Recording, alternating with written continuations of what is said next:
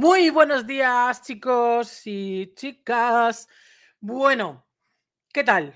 Hemos pasado el Día de la Madre, habéis estado todas con vuestras mamis y vamos a hablar de un asunto muy, muy, muy, muy, muy, muy frecuente, terriblemente frecuente y que amarga o que agobia o que eh, frustra a mucha gente. Y es el tema de... Esto pasa principalmente no tanto en las ciudades, sino en las urbanizaciones de las urbanizaciones, ¿vale? De montaña o no, y en, y en pueblos, ¿no? Más, más pequeños. No, digo, esto que voy a explicar ahora, por la construcción de las ciudades, pues no suele pasar en las ciudades, en las ciudades suelen pasar otras cosas, y esto que vamos a hablar hoy, que es de cuando nuestro perro se enfrenta con todos los perros que hay detrás de las vallas, que hay detrás de las casas, eh, y hace insoportable el tema de los paseos.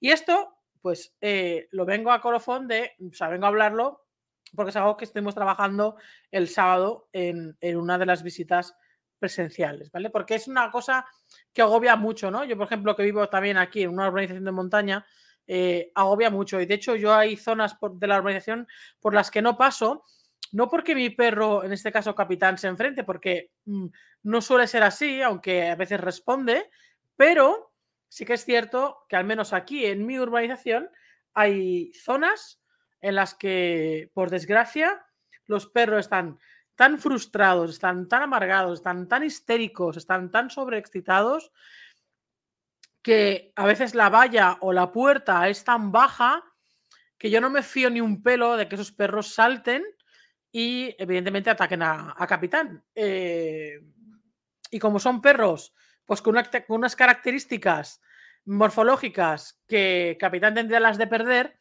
pues entonces ya directamente paso de pasar por esas zonas y en las calles en las que paso sí que hay otros perros que ladran, pues son perros más los típicos de cuando pasan. Que un perro ladre, o sea, si tú tienes a tu perro en tu jardín, eh, en tu terreno, en tu parcela, lo que sea, y ladre cuando pasa otro perro es, es completamente normal, ¿vale? ¿Por qué? Porque eh, se activa su función de territorialidad, su función de guarda de, su espacio. Entonces es como que, ¡eh, eh, eh, intruso! Lárgate de aquí.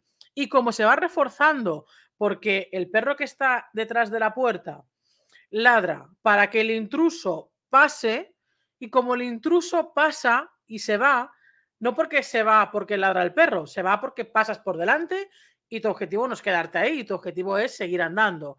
Entonces, ¿qué pasa? Que eso se autorrefuerza en los perros y es como, eh, ves, ves, ves, ves, es, a todo lo que he dicho, le he puesto fino, le he dicho cuatro cosas y se ha ido, ¿no? Eso así a modo pensamiento humano. Lo que quiero decir es que se autorrefuerza esa conducta territorial, porque como ladra y el estímulo se va, el perro, pues evidentemente le sale bien lo que está haciendo, entonces es como que, vale, ya sé lo que tengo que hacer para que el intruso se vaya.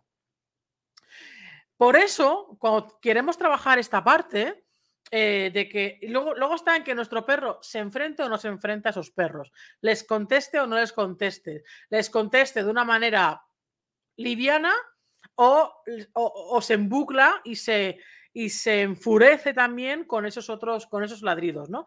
Ahí es donde tenemos que trabajar, porque que nuestro perro cuando pase, cuando pasamos por delante de una de estas casas, si el otro perro está el nuestro es wow, wow, wow, wow. Como que dice, tío, o sea, lo flipa, ¿sabes? Mm, cállate, pero no se, no se va hacia la puerta, no se enfrasca a ella, o aunque vaya es un y pero luego sale, como que se rebota y le contesta. Eso tampoco pasa nada, porque no podemos pretender tener perros mudos, ¿vale? Quien quiera tener un perro mudo, que se compre un peluche. Ahora bien, lo que no podemos pretender, lo que no deberíamos tampoco ya no pretender, sino permitir, más que nada por el estado emocional de nuestro perro, es que se enfrente de una manera más violenta, más intensa, más sobreexcitada, más estresada, más tal. ¿Por qué? Porque eso va en nuestra en contra de nuestro perro porque se va a estresar muchísimo y eso también se va autorreforzando en él. Entonces, eh, eh, si nosotros llevamos a nuestro perro y, paseamos por diferentes zonas de nuestra zona, valga la redundancia, de nuestra urbanización o de nuestras calles, de nuestro pueblo, etcétera, eh, el perro ya sabe dónde están los perros. aquí está este, aquí está el otro, aquí está el otro, y ya también se anticipa y tira de la correa y quiere acercarse más y, lo, se quiere acercar de una manera muy excitada. Esto es completamente habitual, se ve muchísimo, ¿vale? Yo lo veo todos los días, evidentemente con los perros que pasan por delante de, mi casa. Por ejemplo, fijaos, Capitán es un perro que no, si está en el jardín, que durante unas horas al día para que no haya esta, este, este, apego tan enorme. Y mientras limpio, trabajo y tal, pues está eh, un par o tres de horas ahí en el jardín con los gatos y tal de guays, que ya quisiera estar yo. Aunque pasen perros por delante, Capitán no es un perro que ladre. En cambio, Mori, Mori, mi niña, que ya está en otro plano, eh, Mori sí, Mori eh, veía un perro que pasaba, un niño y tal, y ella sí que ladraba, ¿no? Ella era mucho más territorial. Eh, Capitán no es nada territorial. Entonces él lo mira y tiene que ser una situación muy, muy, muy intensa para que Capitán ladre. ¿vale?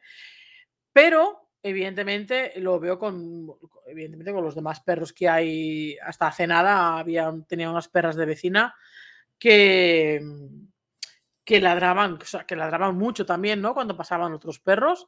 Entonces, es completamente, es, es una situación muy habitual y que nos puede agobiar mucho el paseo. Ah, ¿Qué tenemos que hacer o qué recomiendo hacer? Que es algo que estuvimos trabajando el sábado y siempre eh, recomiendo cuando trabajamos esta parte, de, bien sea a nivel online o bien sea a nivel presencial. Realmente esto es una, es una, mm, es una pauta, una manera, un, es que no me sale la palabra. Ah, bueno, pues es una estrategia a seguir, no sé qué. Ahora se me ha ido, se me ha ido las palabras eh, al, cielo. O sea, lo que, lo que vengo a decir es que es muy sencillo de trabajar esta parte, ¿vale? Terriblemente sencilla. Lo que pasa que el que sea sencilla no significa que sea fácil. ¿Por qué? No tanto por lo que hay que hacer, sino porque depende mucho del entorno, de si justamente nos cruzamos con dos casas que están una enfrente de la otra y que las dos tienen perros que se enfrascan en esto y no tenemos mucha distancia con la que jugar, ¿vale? Esto es, esto es una zona, esta es una cosa que nos puede complicar la tarea. El hecho de que evidentemente los dueños de esas casas, los propietarios de esas casas y de esos perros, eh, pues sean un poco especialitos, por llamarlo así, o directamente que nosotros no tengamos la suficiente paciencia como para eh, repetir las veces, todas las veces que hace falta repetir esto. Porque, señores míos, estoy harta también de repetir, valga la redundancia, de que cualquier cosa que queramos conseguir con nuestro perro, la base está en la repetición. ¿Vale? La base está, hay muchas bases, ¿vale? Evidentemente, la base eh, depende de qué problema que queremos trabajar con nuestro perro. Eh, la base de las pautas está ahí, sobre todo el tema de a nivel emocional, pero otra de las bases que es imprescindible es el tema de, em, de la repetición, de la paciencia, de la, de la disciplina, de la constancia por parte nuestra. Esto es lo que, esto es una de las cosas que va a diferenciar si tenemos o no tenemos buenos resultados con nuestro perro. Y mucho, está en nuestra mano. O sea, no está, mm, realmente no está tanto en el perro, sino en nosotros. Y una de las preguntas que deberíamos hacernos es, ¿tenemos la constancia suficiente y la disciplina suficiente como para repetir las veces que sea necesario esto que quiero solucionar, entre comillas, o mejorar para que yo y mi perro disfrutemos del paseo? ¿O es algo que me lo voy a tomar en serio las primeras dos semanas y luego lo voy a mandar a pastar? Porque entonces ni empieces, mm, porque no vas a hacer nada, porque si enseguida o sea, enseguida lo vas a tirar por la borda, no, no cal ni que empieces. Pero sería muy triste no, no, hacerlo, ¿no? Porque sería estar en esta parte cómoda de, bueno, yo pretendo que el perro cambie, pero yo no voy a cambiar nada porque no me da la gana de cambiar, porque no tengo paciencia, porque no tengo tiempo, porque me puedo inventar las mil excusas que me dé la gana. Y lo, que, lo único que quiero es apretar un botón al perro para que el perro cambie sin yo hacer nada. Entonces, si tú quieres un perro con un botón, los hay en los supermercados, los hay. Y en las tiendas de juguetes los hay, que eh, con un botón haces que puedan ladrar, incluso que puedan mear, que puedan tal. Y oye, son muy chulos, ¿eh? y los puedes tener en casa y, lo activas o lo desactivas cuando tú quieras y son ideales. No tienes que sacarlos a pasear, no, etcétera. Bueno, los puedes llevar a pasear si quieres, ¿no? Pero que no es por obligación. Dicho esto, esto que vamos a hablar hoy de estas pautas, algunas están, evidentemente, tienen que ver con lo que hablamos en este libro Desafío a la Reactividad, que pertenece a la saga, donde tenemos el 1, el 2 y el 3. ¿Vale? Una saga completa de tres libros. ¿Es reactividad esto en tu perro? No es reactividad esto en tu perro. Y esto es otra de las cosas que también explico en este libro ¿vale? En el primero, en distinguir lo que es reactividad de lo que no lo es.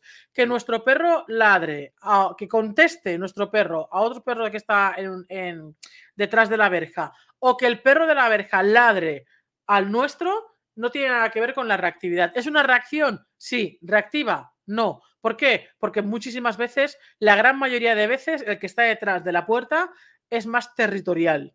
¿Vale? Suele ser más territorial. ¿Puede haber eh, ocasiones de miedo? Sí pero son las menos. Normalmente, por regla general, es tema territorial, ¿vale? Que se puede juntar con miedo en algunos casos.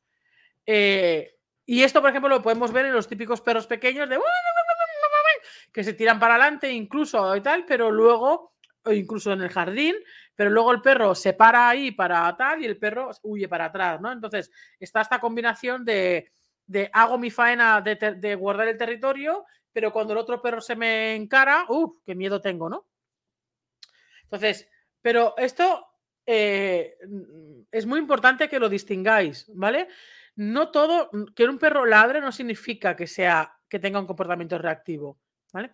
La reactividad es muy específica y tiene unas bases muy específicas, ¿vale? Aquí en el libro también explico el tema de los factores que están detrás de ello, qué es lo que desencadena la reactividad, pero también muy importante cómo distinguirla, De, lo que son reacciones puramente a veces instintivas, como es la territorialidad, de lo que realmente es reactividad. Ahora bien, aquí en el libro también explico el tema de las distancias.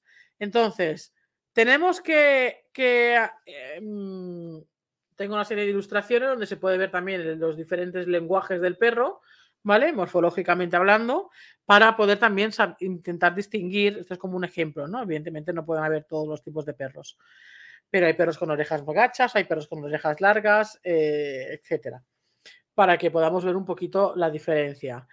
¿Debemos de recurrir a estas distancias? Eh, en parte sí y en parte no. ¿Por qué? Porque va a depender mucho, una vez más, del entorno. Va a depender de qué es lo que tenemos, o sea, de cómo que tenemos delante. Y ojo con esto, porque en función de lo que tenemos delante, en función del contexto que tengamos, de si tenemos perros a ambos lados, si solamente tenemos perros a un lado, si tenemos coches aparcados o no tenemos coches aparcados, de la anchura de las aceras, de la anchura de la, de la carretera, de la frecuencia en la que, por la que pasan los coches. Todo esto son variables que tenemos que tener en cuenta a la hora de manejar las distancias. Y estas variables hay que tenerlas en cuenta porque nuestra decisión que tomemos va, va a ir directamente relacionado con esas variables.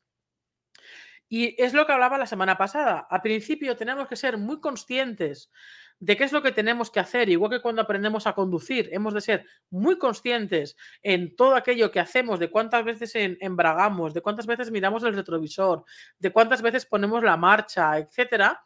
Eh, y, al principio hemos de ser muy conscientes y parece que no vamos a ser que no vamos a ser capaces de conducir porque hay que hacer muchas cosas a la vez y esto nos ha pasado a todos. Te montas en el coche de la autoescuela el primer día y dices, tienes que mirar el retrovisor este, el retrovisor de la izquierda, el retrovisor de la derecha, tienes que, eh, los tienes que mirar continuamente, a la vez tienes que, que, embragar y tienes que poner la marcha, pero luego a la hora de soltar no puedes soltar el embrague, tienes que ir acelerando a la vez y luego el tema del freno y te dices, perdóname, yo todo eso no puedo hacerlo. A mí, háblame de, de, uno, de una en una. Y dices, es que de una en una no puedes conducir, porque hay cosas que las tienes que hacer a la vez y las tienes que hacer de manera conjunta. Pues esto de los perros también. Esto de los perros no es que tengamos que hacer una u otra. A veces tenemos que hacer un conjunto de pautas a la vez o de manera simultánea o una detrás de la otra muy seguida, casi que combinándolo, como es la gestión de la correa con el tema de, la, de la gestión de las distancias, con el tema de la gestión emocional. Todo eso es a la vez todo eso se junta a la vez y tenemos que saber manejarlo. Y, qué rabia me da la silla. ¿Vale? Pero mm, al principio, como digo, cuesta, pero luego os prometo que si sois constantes, luego sale solo, ¿vale? Porque eh, nosotros, los, los, que nos dedicamos a esto, ¿por qué, no sale, ¿por qué no sale ya solo? ¿Por qué no sale de manera natural? Porque lo hacemos tantísimas veces, pero tantísimas veces con los perros vuestros, con los nuestros, con los perros de los talleres, etcétera, que sale solo, sale solo, ya, sale de manera innato. Ya evalúas el contexto de manera innata, de una manera automática, mientras observas a tu perro, observas al entorno, observas la correa, eh, ves para dónde te puedes ir, para dónde te puedes no ir. Todo esto en tu cabeza se va procesando de una manera rápida y automática para tomar la decisión en un segundo, ¿vale? ¿Nos podemos equivocar? Por supuesto. ¿Nos puede salir cosas por sorpresa? Por supuesto. ¿Vale? No pasa nada. Días de caca vamos a tener. Recordad que tenéis también el diario de los paseos con mi perro, que lo tenéis en Amazon, aunque estar atentos porque también lo voy a poner en la página de Desafío la Reactividad para que lo podáis también tener junto con el pack. ¿Vale? O si lo queréis suelto. Pero suelto, ya os digo que no vale la pena por los gastos de envío, pero sí cuando cojáis el pack sí que vale la pena cogerlo, ¿vale? A no ser que cojáis sueltos, pero los cuatro del año. Porque cada diario es para un trimestre, ¿vale? Perdonad el movimiento, pero es que la silla me está haciendo el tonto hoy. dicho todo esto, ¿qué es lo que debemos hacer cuando, em, cuando pasamos por, por, ese tipo de calles? Mirad, lo, primero, como digo, es el tema de, de saber dónde está el perro si no sabemos dónde está, y el, pero el perro nos lo va a decir porque se va a tirar a esa puerta, ¿vale? Vale, no pasa nada. Nuestro perro se ha enfrentado a ese perro, se ha enfadado, tal y cual. No pasa nada, ¿vale? No te agobies, no te frustres, no te cabres. No digas, joder, macho, de verdad, ¿eh? Y no, no, no, no, no, no, no, no, no, no, no, no, no, no. Off. Cap. Eh, te coges, te vas para atrás. ¿Sabes? Recula sobre tus pasos. Llamas a tu perro. Ven, vamos, vamos, vamos, vamos, vamos. Al principio te lo vas a tener que llevar un poquito eh, contigo, en plan, sacarlo de ahí si está súper, súper, súper excitado, ¿vale? venga, va, va, va, venga, venga, venga, venga. Te lo sacas de ahí. Venga, va a unos pasitos para atrás. una vez más, el tema de, las de la distancia. Buscar qué distancia, esa distancia ya no tanto incómoda, aquí no buscamos una distancia incómoda ahora, sino que lo que buscamos es una distancia en la que nuestro perro pueda cambiar el chip, ¿vale? Y cambiar su emoción. Nos esperamos un momento, volvemos a observar el entorno, ¿vale? El perro está ahí, pues evidentemente no voy a pasar pegando a la puerta, ¿vale? Sería un poco absurdo sabiendo que tenemos un perro ahí y aparte ese perro sigue ladrando y sigue ladrando y sigue ladrando, sería absurdo pasar por al lado de la puerta. ¿Qué tenemos que hacer?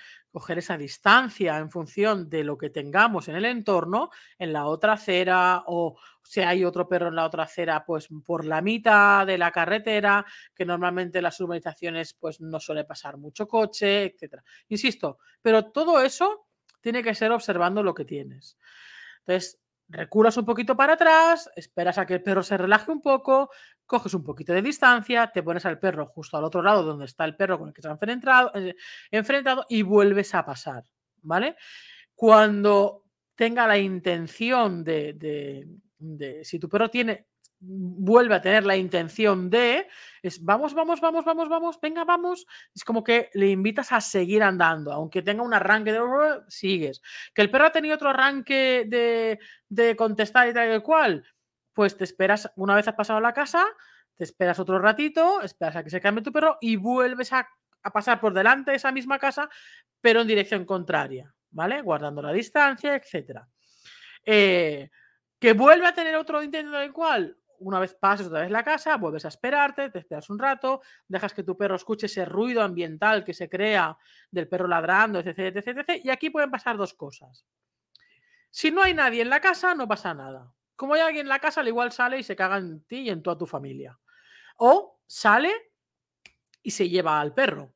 En plan, tío, deja de ladrar, no sé qué, no sé cuánto, al suyo y se lo lleva nos podemos encontrar diferentes situaciones, nos podemos encontrar gente que nos insulte, que nos ponga verdes, o gente que le curiosee, o tengo gente que se lleva el perro, o que no haya nadie, o que le importa un carajo, también puede ser. ¿Vale? Pues en función de eso haremos unas cosas o haremos otras. Pero nosotros no podemos, no deberíamos coger y pasar rápido para tal y cual porque siempre vamos a estar con la misma película. Entonces lo que tenemos que procurar hacer es conseguir pasar delante de esa casa, insisto, no pegando a la puerta, sino a una distancia pues de 2, 3, 4, 5, 6 metros, pues no lo sé, lo que nos pueda dar de ancho, ¿vale? La calle para poder pasar de manera tranquila con nuestro perro y que el otro perro, aunque esté ladrando porque va a ladrar, da igual la distancia que tú cojas. El perro, aunque estés a 20 metros, el de la casa va a ladrar. Pero no vas a coger 20 metros porque las calles de las urbanizaciones, que podrán tener 10 metros como mucho, contando las aceras, y, y, estoy exagerando bastante, ¿vale? Yo creo que tienen 6, 7 metros, 3 de carretera y a lo mejor un metro y medio por cada acera, ¿vale? O sea, 5 o 6 metros, quizá tiene que ir por ahí. Entonces, por mucho que cojan esa distancia, que no es mucha, el perro de la casa va a ladrar porque va a activar su instinto territorial, ¿vale? Pero eso a ti te tiene que dar igual. A ti y a tu perro os tiene que dar igual, ¿vale? Vuestro objetivo es poder pasar por delante de esa puerta sin que vuestro perro se enfrasque con ese perro. Y esto de coger una vez pasamos o de retirarnos unos pasos para atrás, esperar a que se calme nuestro perro, me da igual que esté ladrando el otro, porque ojo, a la que nuestro perro tampoco le conteste, nuestro perro le ignore y nosotros estemos ahí, recordar que el, que, el perro que está detrás de la, de la valla su instinto le dice ladra para que el, para que el estímulo se vaya. En el momento en que el estímulo no se va, eh, si estamos el tiempo suficiente, le rompemos los esquemas. Lo que pasa es que a veces no podemos o no debemos estar ese tanto tiempo ahí porque lo que nos interesa es nuestro perro en ese momento, ¿vale? Eh, si quisiéramos romper el paradigma, el romper eh, mm, el autorrefuerzo del perro detrás de la valla, yo simplemente me quedo plasmada ahí delante de la puerta de esa casa y llega un momento en que el, otro, que el perro de la puerta se calla. ¿Por qué? Porque no consigue su objetivo, que es que te vayas y le rompes los esquemas. Pero ese no es nuestro objetivo. Nuestro objetivo es pasar con nuestro perro de una manera tranquila, aunque se interese por el otro perro, aunque lo mire, aunque incluso le conteste en plan wow, wow, pero una cosa es un wow, wow y otra cosa es ¿sabes? Eh, entonces son dos cosas diferentes. La primera, pues la vamos a dejar, porque insisto, no son mudos los perros y los perros ladran. La otra sí, ¿por qué? Porque ahí sí que el perro está teniendo una intensidad emocional bastante, bastante fuerte. ¿Por qué no lo califico como reactividad? Eh, aunque sea una, una, un, momento emocional bastante alto. Va a depender mucho. No es lo mismo que, mm, que el perro conteste a otro perro a que sea el nuestro eh, el que comience toda la historia, ¿no? Y también depende mucho de la intensidad. Entonces, mm, está ahí en esa línea, ¿no? Depende de la intensidad, cruza un poco la línea. Lo que no es reactividad seguro es el que está detrás de la puerta, ¿vale? Eso, eso seguro que no es. El nuestro puede ser un comportamiento reactivo en un momento determinado. Si es muy, muy, muy, muy, muy intenso eh, y no es contestando al otro, sino que ha empezado él ya a buscar ya el, el barullo y se pone muy, muy, muy intenso. Entonces quizá ahí sí, pero no, no, no, no debemos hacer un todo de todo esto. Habrá momentos en los que sí y habrá momentos en los que no. Habrá momentos en los que simplemente sea una contestación, habrá momentos en los que simplemente sea un ladrillo de comunicación, habrá momentos en los que sí que pueda ser reactividad, habrá momentos en los que eh, directamente el perro observe al otro perro y pase de largo. Pero nuestro objetivo es este, y esto lo tenemos que repetir absolutamente en todas las casas que nos encontramos, absolutamente en todas. Y yo primero recomiendo, en si tienes una calle o una manzana, ¿vale? Eh, lo hagas primero en eso hasta que esa calle la tengas más o menos resuelta, entre comillas, ¿vale? Porque hemos de tener en cuenta que nuestro perro es un ser vivo que en cualquier momento puede reaccionar. ¿Vale? Y, pero eso no nos tiene que impedir el seguir hacia adelante, ¿vale? El seguir, si hostia, otra vez empezamos de cero. No, recordar que, que tengamos un mal día o, una, o que nuestro perro tenga una mala reacción no significa que todo se nos haya ido para atrás, ¿vale? No pasa nada. Seguimos. Nuestro pensamiento tiene que ser seguimos y seguimos y seguimos. Nosotros cuando somos bebés, eh, cuando empezamos a gatear y luego nos ponemos a caminar y nos pegamos unas buenas hostias, eh, si no hubiéramos seguido y seguido y seguido, hoy día no, no andaríamos a dos patas, seguiríamos gateando porque nos hubiéramos rendido.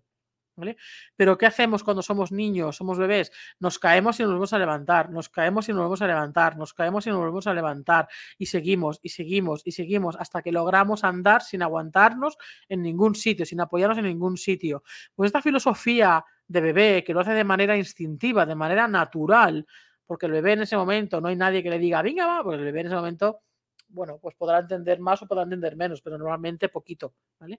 Eh, son ellos solos los que se caen y se vuelven a levantar. A veces, contra menos interfiera el adulto, mejor. Eh, entonces, eso luego cuando somos adultos se nos olvida. El que por mucho que, que, haya un obstáculo y que nos caigamos y tal y que cual, el volver a levantarnos y seguir, y seguir, y seguir, y seguir. Hay que seguir, hay que seguir no te agobies, tal. No pasa nada cuánto tiempo tardes en que una calle, porque va a depender mucho, insisto, de muchos factores, de cuántas calles puedas resolver, pero sobre todo una de las cosas para mí es la repetición. Y pasas para abajo, y pasas para arriba, y pasas para abajo, hasta que logres por esa cara, por esa cara, no, por esa casa, sin que tu perro muestre interés, aunque muestre interés, muestre interés, lo mira al perro ladrando y ya se la rempantinfla. ¿Vale? Una vez a tu perro se la repantinfla el ladrillo del otro perro, ya está, ok, un check. Seguimos caminando, ¿vale? Pero al día siguiente otra vez, porque muy seguramente al día siguiente vuelva otra vez con la misma reacción primera. Entonces, esa base de la repetición, que al final llega un momento en que no vas a tener que pasar, a lo mejor eh, la primera vez tienes que pasar 10 veces, la segunda vez vas a tener, el segundo día vas a tener que pasar 6, al segundo día vas a tener que pasar 4 y a la cuarta vez vas a tener que pasar una. Simplemente porque tu perro ya y hay días en los que a lo mejor vamos a tener que pasar dos porque el perro viene, eh, ha tenido un mal día, el nuestro, o nosotros, o, el entorno está más alterado de lo normal, o lo que sea, y nuestro perro reacciona en ese momento. No pasa nada, ¿vale? No os agobiéis, pero para nada. ¿Vale? No le deis tanta importancia, se le da mucha importancia a cosas que no tienen importancia, que simplemente es cuestión de repetir y de seguir y de seguir y de seguir y de seguir. ¿Vale? Lo único que a lo que tenemos que dar mucha importancia es si nuestro perro tiene problemas de agresividad real y si tenemos un perro con muchos miedos, ¿vale?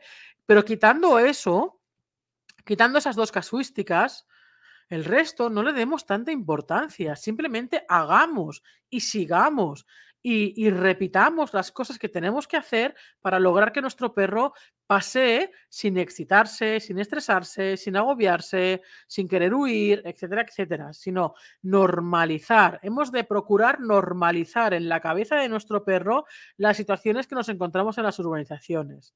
¿Vale? Sin pretender que nuestro perro sea mudo, sin pretender que nuestro perro ni siquiera diga un wow, ¿vale? No, es la intensidad la que tienes que tener en cuenta, ¿vale? Dicho esto, lo dejamos aquí. Recuerda, repite, repite, repite, repite, repite, repite, repite, eh, hasta conseguir lo que realmente queréis los dos, que es disfrutar, no, conseguir lo que tú quieres, que también, sino también lo que tu perro necesita, que es pasear sin alterarse de esa manera, ¿vale? Porque si no llega a casa y llega más excitado y más agobiado y más estresado que antes del paseo, con lo cual eso es muy mal síntoma. Dicho todo esto, este sábado 14 de mayo tenemos el taller presencial. Quedan muy poquitas plazas. Es en la provincia de Barcelona, en un pueblo que se llama Ódena, y esto está en plena salida de la A2. O sea, es muy sencillo llegar hasta este lugar. Muy sencillo porque sales de la A2 y ahí está el sitio. Es un sitio rodeado de bosque, con muchos espacios amplios. Vamos a trabajar toda esta parte de las distancias en la reactividad, de cómo, eh, de cómo evaluar los contextos, de cómo eh, evaluar y entender el lenguaje del otro perro que nos va a dar mucha información del nuestro. Vamos a trabajar la gestión de la correa, de cuando nuestro perro reacciona o cuando nos cruzamos con uno que reacciona, cómo, cómo hacer que el nuestro no reaccione, ¿vale? O minimizar esas reacciones reactivas. Eh, todo esto lo vamos a hacer en el taller práctico, en el taller presencial, que es 100% práctico, ¿vale? Para que te lleves todas estas herramientas a tu casa y las puedas practicar en, tu día a día.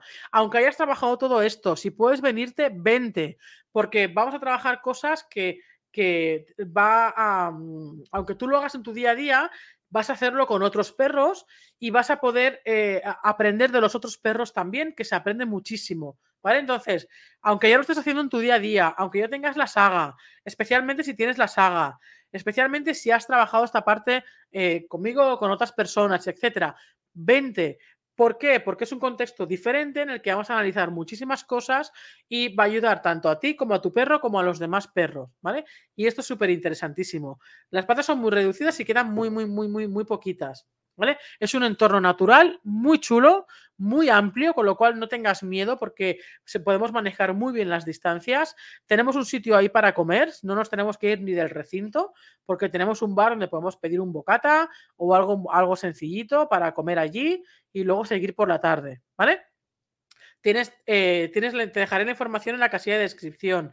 Tienes la, la saga, que recuerda que la saga, los libros van acompañados de vídeos. ¿Vale? Cada libro viene acompañado de una plataforma con vídeos donde complementan de manera audiovisual toda la parte que te, todo lo que te explico en, los libros. Este, el primero, trata sobre el tema más de la reactividad en sí misma, lo que hemos hablado, distancia, eh, pautas, factores, análisis, lenguaje corporal, etcétera. El segundo libro está dividido en dos bloques, gestión emocional y autocontrol, y el otro bloque sobre el estrés canino, un libro que está enfocado no solamente al perro, sino también a nosotros, a los humanos, imprescindible. El libro número 3 trata sobre el tema de los miedos, eh, la reactividad en los perros con miedo y cómo el olfato del perro nos puede ayudar muchísimo pero muchísimo a que nuestro perro descubra el mundo más con la nariz que no con la vista. La reactividad es visual. ¿Vale? Esto lo tienes, estos tres libros los tienes en la plataforma, en la página desafialarreactividad.com. Los tres. Los tres, comprando el pack completo, tienes descuento, ¿vale? Porque te lleva los tres al completo. También puedes elegir dos o comprarlo de manera individual. ¿Vale? Siempre los packs van a tener descuentos. Y luego tienes el, el, diario que lo tienes en Amazon y en breve también lo vas a tener en la página de Desafío la Reactividad. Y te dejaré, como digo, la información del taller presencial para que te puedas venir este 14. Y dadas las temperaturas altas que estamos teniendo, seguramente sea el último taller que haga hasta el otoño, porque va a hacer muchísimo, ya se vienen las temperaturas muy altas y, es complicado hacerlo con eh, ciertas horas, es muy complicado con, con, los perros, ¿vale? Porque se cansan muchísimo. Nada más, nos vemos en el, en el taller. Bueno, antes de vernos en el taller, nos seguiremos viendo esta semana. Ah, y nada más, que tengas, que tengas muy buena semana y nos vemos en los siguientes vídeos. Te dejo con, la, eh, con el vídeo del libro número 2, ¿vale? Chao, chao.